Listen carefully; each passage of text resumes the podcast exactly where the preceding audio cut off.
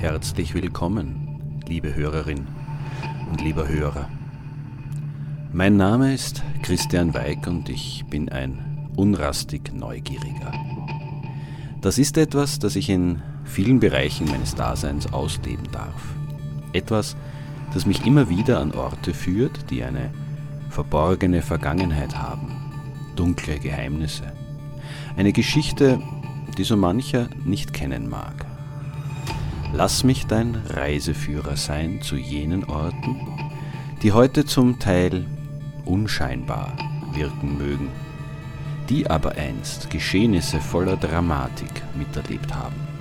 Geschehnisse, die diesen Orten auf eine merkwürdig undefinierbare Weise für alle Ewigkeit ihren Stempel aufgedrückt haben.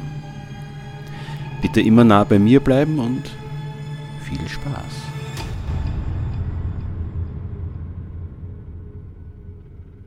Und wieder einmal stravanze ich durch Wien. Durch das Wien, dessen verborgene Seiten ich schon als Gymnasiast zu erkunden versucht habe. Durch das Wien, das wie jede europäische Stadt so voller dunkler Geschichten ist, dass es mich immer wieder verwundert, dass das Sonnenlicht zwischen den altersgrauen Häusern bis zu den Straßen vordringen kann. Als ich über den Lobkowitzplatz schlendere, stelle ich, merkwürdig berührt, fest, dass er von einer Baustelle regelrecht zerfleischt ist. Zerfleischt passt übrigens gut. Immerhin war dieser Platz einst nicht nur der Schweinemarkt Wiens, sondern auch eine Hinrichtungsstätte, auf der Enthauptungen durchgeführt wurden. Warum das? Nun, aus rein praktischen Überlegungen. Ohne verlässliche Kühlmöglichkeit wurden die Schweine hier lebendig zum Kauf angeboten. War man sich handelseinig geworden, wurden die Tiere bei Bedarf aber auch an Ort und Stelle geschlachtet und zerteilt. Dadurch, dass der Platz ohnehin blutgetränkt und regelmäßig gut besucht war, bot er sich als Hinrichtungsstätte geradezu an. Eine Vielzahl von Geschichten kommt mir so in den Sinn. Geschichten, die sich in unmittelbarer Nähe abgespielt haben, so wie die von Ersebet Bathory, der Blutgräfin. Ich habe in Episode 6 dieses Podcasts bereits ausführlich über sie berichtet. Geschichten also, von denen ich bereits erzählt habe, aber auch eine, mit der ich mich noch nicht näher befasst habe. Sie drängt sich deswegen auf, da sie mit dem Gebäude gegenüber meines Standorts zu tun hat. Man kann dort äh, Antiquitäten und äh, Kunst erwerben. Außerdem sind eine Zeitung, eine Versicherung, ein Meinungsforschungsinstitut und noch viel mehr in dem Nachfolger eines Gebäudes untergebracht, das einst das Wiener Bürgerspital gewesen ist. Ein Ort, der an das Schicksal der Elsa Pleinacher erinnert, die eigentlich Elisabeth hieß, die eigentlich keine Hexe war, aber als solche verbrannt wurde. Sollte dir das zu verwirrend sein, liebe Hörerin oder lieber Hörer, dann bleib einfach dran und hör diese Episode bis zum Ende. Dann verstehst du es sicher bestens. Leider.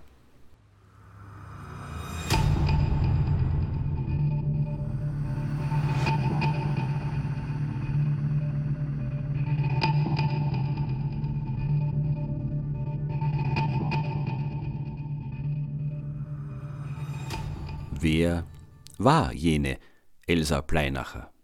Woher kam sie? Wieso war sie in den Ruf gekommen, eine Hexe zu sein? Beginnen wir ganz von vorn mit ihrer Geburt. Elsa, was, wie erwähnt, wahrscheinlich nur eine Kurzform von Elisabeth ist, wurde etwa im Jahr 1513 in Pilamund bei Melk geboren. Der Name Pilamund bedeutet nichts anderes als Mündung der Pilach und genau dort lag dieser Ort auch. Er existiert heute nicht mehr, lediglich die Pilamunder Allee erinnert an ihn.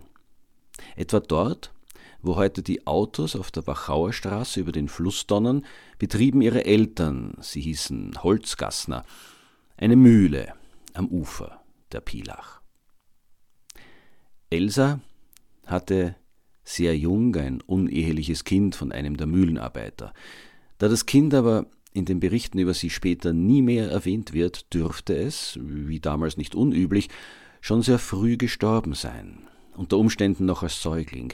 Immerhin lag die Kindersterblichkeit zu dieser Zeit bei etwa 40 Prozent. Elsa heiratete dann einen Müller namens Baumgartner. Mit ihm hatte sie mindestens zwei Kinder. Achatius, der später die Mühle seines Vaters übernahm und auf diese Weise durchaus wohlhabend wurde, und eine Tochter namens Margaret. Viel weiß man über den Vater der beiden nicht, allerdings kann man annehmen, dass er ebenfalls bald starb. Warum man das annehmen kann? Nun, Scheidungen waren im 16. Jahrhundert und in jenen Kreisen kaum üblich. Elsa heiratete aber ein zweites Mal, und zwar einen Kleinhäusler namens Pleinacher. Dieser bewirtschaftete in herrschaftlichem Auftrag einen Hof, mit ziemlicher Sicherheit den heute noch existierenden Gschwendhof in der Gemeinde Rammersdorf, unweit von St. Pölten.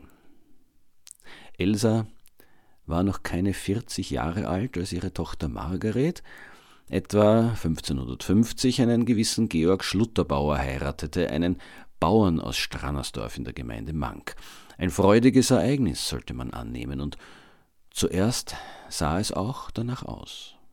Das junge Paar bekam vorerst drei Kinder Katharina, Ursula und Hänsel. Erst ein Jahrzehnt später kam das vierte Kind, Anna, auf die Welt. Doch Margaret starb noch im Kindbett. Vor ihrem Tod musste Elsa, also die Großmutter des Mädchens, ihr versprechen, sich um die kleine Anna zu kümmern, was diese auch tat. Doch warum? Das Kind hatte doch einen Vater. Ja, hatte es, doch Georg Schlutterbauer war im Laufe der Zeit immer mehr dem Alkohol verfallen und neigte zur Gewalttätigkeit gegenüber seiner Familie. Margaret wollte offensichtlich ihre Jüngste auf diese Art schützen. Den älteren Kindern billigte sie wahrscheinlich höhere Überlebenschancen zu. Zu Unrecht. Katharina, Ursula und Hänsel starben alle im gleichen Jahr, angeblich immer in der Nacht in ihren Betten. Dass hier allerdings häusliche Gewalt durch einen alkoholkranken Vater im Spiel war, liegt, zumindest für mich, auf der Hand. Das einzige überlebende Kind war also Anna, die ja bei ihrer Großmutter lebte. Bei ihrer alleinstehenden Großmutter, denn auch deren zweiter Mann, der Kleinhäusler Pleinacher, war mittlerweile gestorben. Genau das, nämlich der Umstand, dass seine Schwiegermutter die alleinige Obsorge über seine Tochter hatte, war Georg Schlutterbauer ein Dorn im Auge. Ein Dorn, den er beseitigen wollte. Mit allen Mitteln.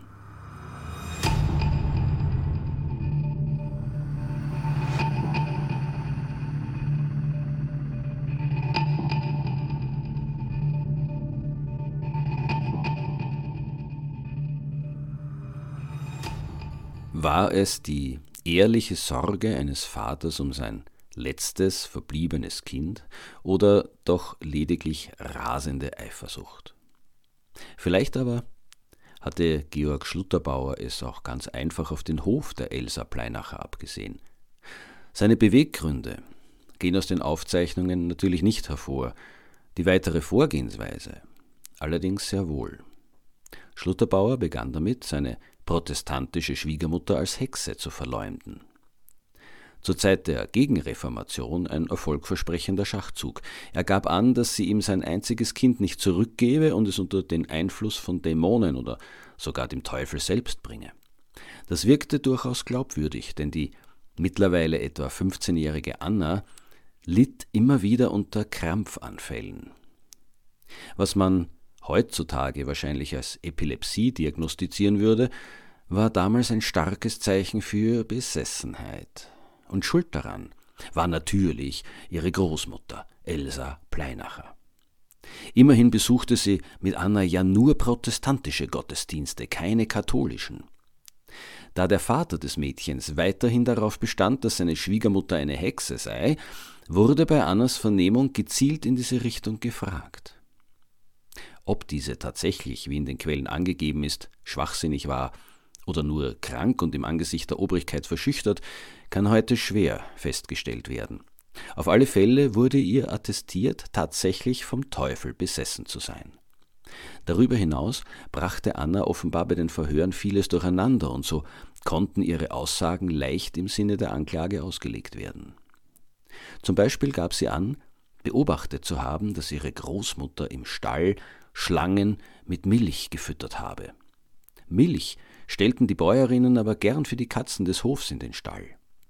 Es ist nicht unwahrscheinlich, dass sich Schlangen, die als wechselwarme Tiere auf höhere Temperaturen angewiesen sind, bei Schlechtwetter dorthin verirrt haben könnten. Das Mädchen erzählte auch von einem dunklen, zotteligen Mann, den ihr die Großmutter mit den Worten Annele, willst ihn haben? vorgestellt habe.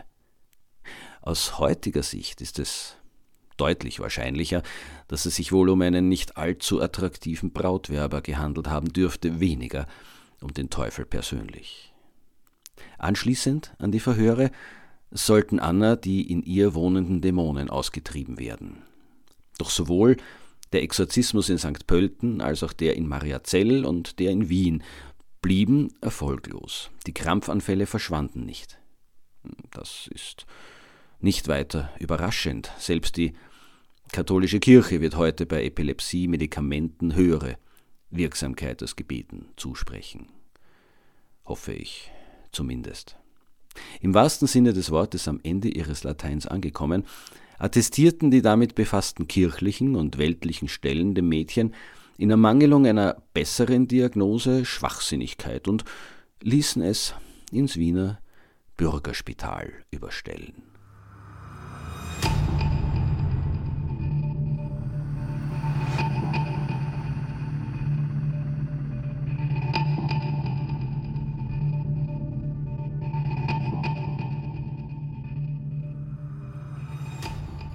Doch für Georg Schlutterbauer, also den Vater, war damit die Sache noch längst nicht vom Tisch. Weder hatte er auf diese Art und Weise seine Tochter noch den Hof seiner Schwiegermutter bekommen. So schnell wollte er nicht aufgeben. Elsa Pleinachers Schwiegersohn bestand also weiterhin auf seinen Anschuldigungen. Doch dieses Anschwärzen war gar nicht mehr notwendig. Die Sache hatte sich bereits verselbstständigt und begann immer höhere Wellen zu schlagen. Traurigerweise hatte der Fall der angeblichen Besessenheit Annas schon so viel Aufsehen erregt, dass nicht nur das bekanntlich bis heute nicht in allen Themen sehr wissenschaftsaffine Volk den Tod der Hexe forderte, sondern auch höchste weltliche und kirchliche Würdenträger auf den Plan traten. So beauftragte Erzherzog Ernst im Mai 1583 Bischof Johann Caspar Neubeck sich um die Wiederbringung der armen Seele zu kümmern. Mit dem erwähnten Bischof sowie Kardinal Melchior Klesel und dem Hofprediger Georg Scherer nahmen sich die höchsten verfügbaren Kirchenmänner des Falles an. Nach der Untersuchung Annas bestand nach Meinung des Bischofs tatsächlich Hoffnung auf Heilung. Immerhin hätte sie selbst keine schweren Sünden begangen. Darum empfahl Neubeck vor dem Exorzismus zunächst die Verursacherin festzunehmen, und zwar unter allen Auflagen, die bei der Festnahme einer Hexe zu beachten seien. Immerhin war klar, wer mit dem Teufel im Bunde ist, ist nicht nur höchst gefährlich, sondern kann sich auch unsichtbar machen und so leicht entkommen. Also sicher ist sicher. Das kam klarerweise einer Vorverurteilung gleich. Elsa Pleinacher hatte ab da keine Chance, aus der Sache unbeschadet herauszukommen. Vorgeworfen wurden ihr die Schädigung ihrer Enkelin durch Zauberei und Giftmorde an ihrem Mann und an Annas älteren Geschwistern. Eine Verurteilung hätte so praktischerweise Georg Schlutterbauer von jeglichem Verdacht, seinen Kindern etwas angetan zu haben, reingewaschen. Doch die Ärzte und Priester, die Elsa Pleinacher anfangs Befragten stellten nur fest, dass die Frau alt und bei schwachem Verstand sei. Der Wiener Stadtrichter Oswald Hüttendorfer plädierte also dafür, sie ebenso wie ihre Enkelin Anna in das Wiener Bürgerspital einzuweisen. Auf jene Art und Weise wären die beiden Frauen versorgt, man müsste sich nicht weiter mit den Familienstreitigkeiten dieser Landeier befassen und es wäre keinem etwas Ernsthaftes passiert. Beinahe ein Happy End. Aber äh, eben nur beinahe.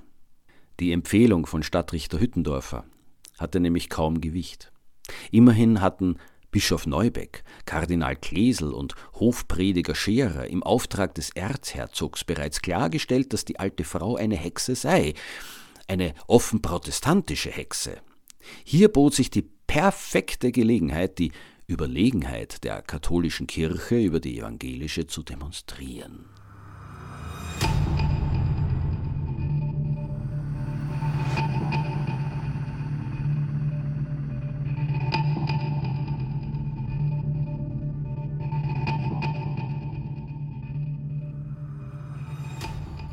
Die PA-Aktion begann damit, dass der bereits erwähnte Georg Scherer vor dem Stephansdom eine Brandrede gegen Hexen und im Speziellen gegen Elsa Pleinacher hielt. Mit dieser Ansprache brachte er das Volk derart auf die Barrikaden, dass es die Folterung geradezu verlangte. Der nächste Schritt war, dass dem Stadtrichter am 31. Juli 1583 von Kaiser Rudolf II. persönlich befohlen wurde, im Prozess die peinliche Befragung zur Wahrheitsfindung anzuwenden. Es war klar, die alte Frau würde unter den Misshandlungen bald zusammenbrechen und alles gestehen, was man hören wollte. Zuerst verneinte Elsa Pleinacher noch hartnäckig eine Hexe zu sein, doch schon bald führten die Folterungen in Kombination mit der Kerkerhaft zum gewünschten Erfolg. Um ihre Leiden abzukürzen, gestand die Frau alles, was man ihr in den Mund legte, und zwar das übliche hm, Best-of der Hexerei. Geschlechtsverkehr mit dem Teufel, Wetterzauber, Hostienschändung und Besuch des Hexensabbats auf dem Ötscher. Zusätzlich dazu habe sie ihre Enkelin Anna dem Bösen mit Leib und Seele übergeben. Nun konnte die nächste Phase der Aktion stattfinden. Am 14. August wurde, wiederum vor einer riesigen Zuschauermenge, der Exorzismus an Anna durchgeführt. Diesmal selbstredend erfolgreich. 12.562 Dämonen konnten ihr so angeblich auf einen Schlag ausgetrieben werden. Ein fulminanter Erfolg der Exorzisten und der nicht zu leugnende Beweis für den erfolgreichen Kampf der katholischen Kirche gegen das Heer der Hölle. Hm. Pater Georg Scherer gab schließlich zu bedenken, dass äh, Protestanten ja keine Teufel austreiben könnten. Ein weiteres Indiz, dass nur die katholische Kirche das wahre Christentum repräsentierte und so das Böse bekämpfen konnte. Dass die evangelische Hexe auf den Scheiterhaufen musste, war für ihn die logische Konsequenz aus dem Fall. Damit war Phase 3 der gegenreformatorischen Show eingeleitet, die Hinrichtung der Elsa Pleinacher. Das Urteil lautete trocken, sie soll an die gewöhnlich Richtstatt auf die Gensweit geschleift werden, folgens da selbst lebendig mit dem Feuer zu Pulver gebrannt. Ein Vorheriges Erdrosseln, wie es in manchen Fällen üblich war, war dem Scharfrichter somit dezidiert untersagt. Elsa Pleinacher sollte den Flammentod möglichst bei Bewusstsein erleiden.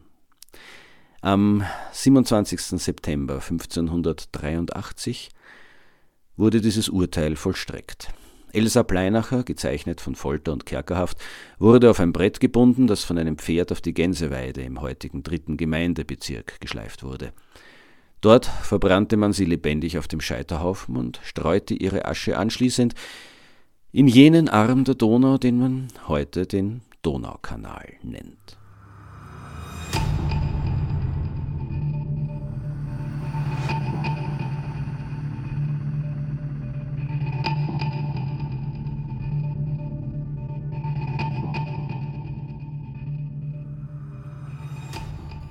Elsa Pleinacher war übrigens die einzige in Wien als Hexe verbrannte Frau. Zwar fanden 1601 und 1603 zwei weitere Hexenprozesse daselbst statt, aber beide führten nicht zum planmäßigen feurigen Ende. Eine der beiden Angeklagten nahm sich vorher das Leben, und der andere starb unter der Folter, was übrigens alles andere als ein Ruhmesblatt für den Scharfrichter darstellt, der dafür verantwortlich war, dass genau das nicht passierte. Doch warum musste Elsa Pleinacher auf so bestialische Weise ihr Leben lassen? Nun, was als Familienstreitigkeit begann, wurde bald politisch instrumentalisiert. Ihr Prozess und ihr Tod waren eine große Show, deren einziger Zweck darin bestand, den Einfluss der katholischen Kirche und damit auch des katholischen Kaiserhauses Habsburg zu stärken. Und dafür eine alte, unbedeutende Frau aus der provinziellen Wachau zu opfern, das kann man sich leisten. Das ist es absolut wert. Was aber passierte mit der nun offiziell als geheilt angesehenen Anna? Die Aufzeichnungen geben wohlweislich keine Auskunft darüber, ob ihre Krampfanfälle nach dem letzten, nun erfolgreichen Exorzismus verschwanden. Ich persönlich bezweifle es. Auf alle Fälle wurde sie in das nur mehr von wenigen Nonnen bewohnte Kloster St. Laurenz in der heutigen Postgasse gesteckt. Merkwürdigerweise stellte eine kirchliche Visitation schon drei Jahre später skandalöse Zustände dort fest. Nicht nur hatten die Klosterfrauen Äcker, Weingüter und Silbergefäße verscherbelt, sondern, ich zitiere, sich mit ungewassertem Wein bezecht, lutherische Bücher gelesen und mit liederlichen Studenten gesungen, gezecht und gespielt. Und wahrscheinlich nicht nur das. Ob die vielleicht nach wie vor von einigen der 12.562 Dämonen besessene Anna an diesen Zuständen schuld war? Hm. Wer weiß.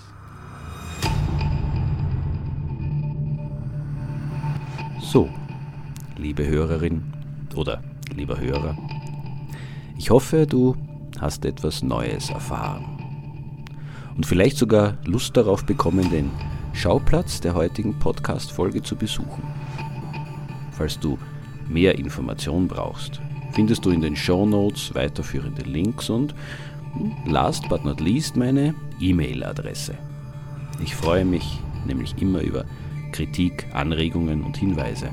Und gerne darf dieser Podcast auch weiterempfohlen werden. Ich denke, es gibt viele neugierige Menschen da draußen, die sich auch an die dunkleren Orte unseres schönen Österreichs wagen. Ich empfehle mich.